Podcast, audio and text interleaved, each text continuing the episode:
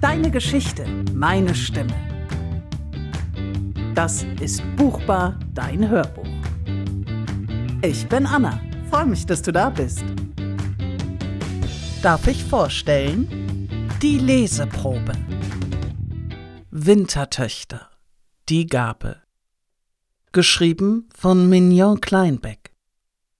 Erschienen im Pingoletta Verlag. Gelesen von Anna Tefert.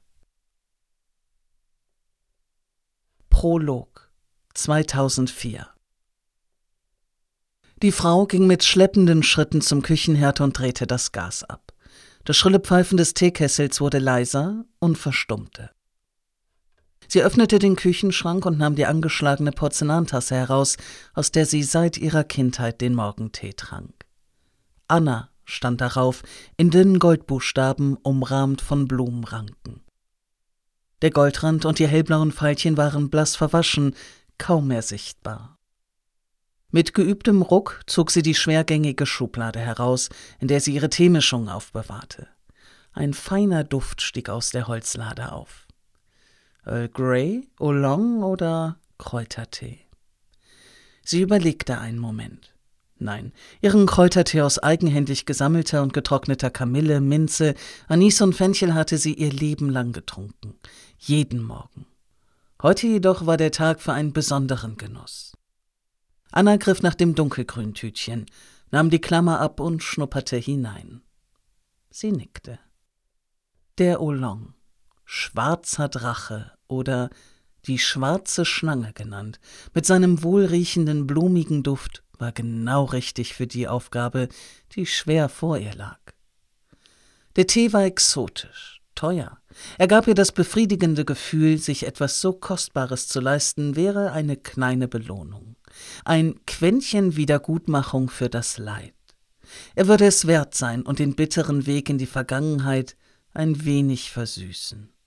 Diesen Luxus hatte sie sich verdient. Also den Oolong. Während sie sorgfältig einen Teelöffel voll schwarzer Teekrumm in das eiserne Teesieb gab, schweiften ihre Gedanken träge zu ihrer Tante Barbara. Die Hebamme, pflanzenkundige und einzige Vertraute hatte ihr alles beigebracht, was sie über das Heilen mit Kräutern wusste. Der Sommertag stieg in ihr auf, an dem sie mit ihrer Dede auf der sonnengewärmten Steinstufe vor dem Haus saß. Die Tante hatte ihr den Arm leicht um die Schulter gelegt. Auf ihrer blauen Schürze lag eine geöffnete Blechdose und die kostbaren schwarzen Blättchen darin glänzten schwach. Sie erzählte ihr eine Geschichte, die Legende um die Entstehung des Solon. Vor Annas Augen entstanden die Bilder, an die sie sich so deutlich erinnerte, als sei es gestern gewesen. Von dem braunhäutigen Teepflanzer, der beim Anblick einer schwarzen Schlange, die sich in den frisch gepflückten Blättern zusammenringelte, zurückgeschreckt war. Wie er sich nach einigen Tagen wieder vorsichtig zu den getrockneten Blättern hinwagte und bemerkte, dass sie in der heißen Sonne oxidiert waren. Seine Verwunderung, als er nach dem Aufbrühen feststellte, welch einen wunderbaren Geschmack sie ergaben.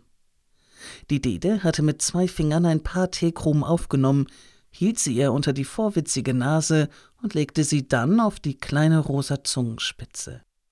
Hier, Annelie, schau. Und sie sah.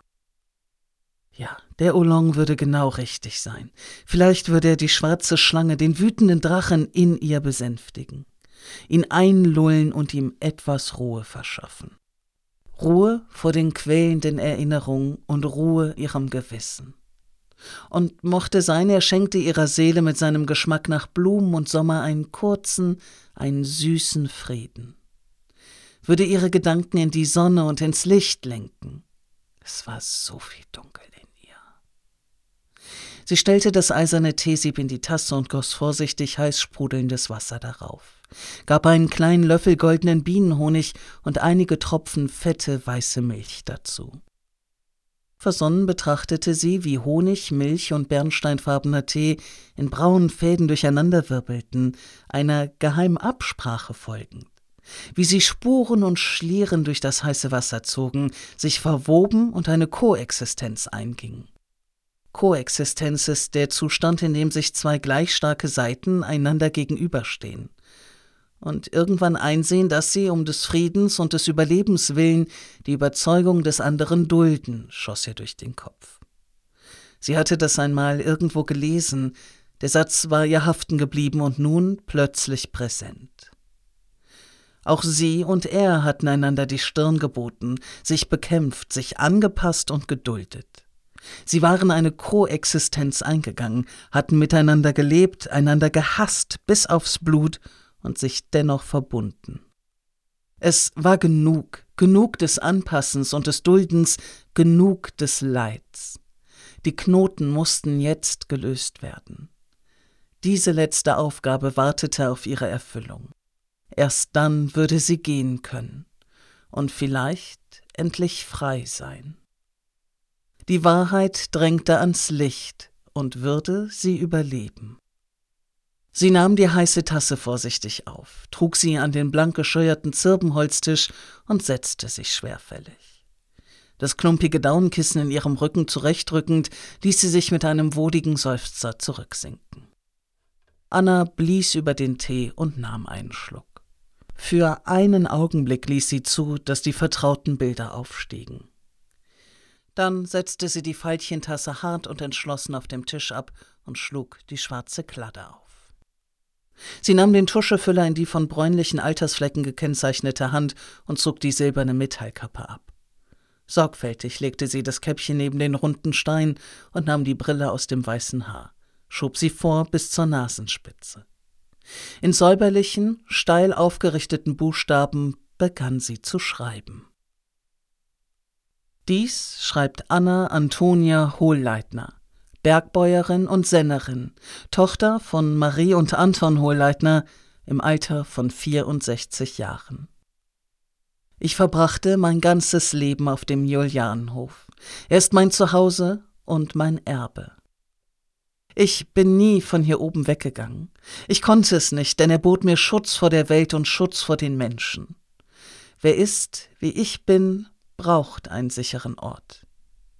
Ich bin hier groß geworden und dageblieben, obwohl ich mir immer gewünscht habe, einfach wegzugehen. Ich wollte lernen und fremde Länder sehen, ein eigenes Leben haben, der Einsamkeit entfliehen, die mich bewahrte und auch festhielt wie ein schützender Bannkreis.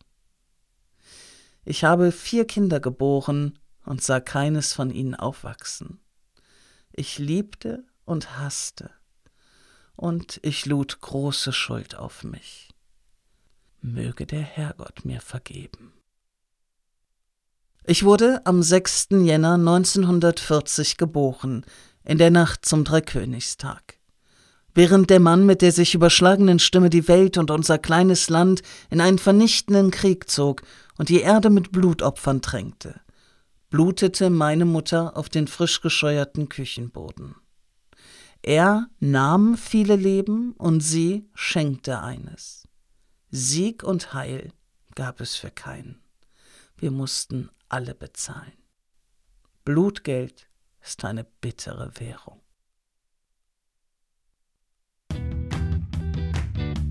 Wintertöchter. Die Gabe geschrieben von Mignon Kleinbeck. Mehr Infos zu diesem Buch und zur Autorin gibt es auf pingoletta.de.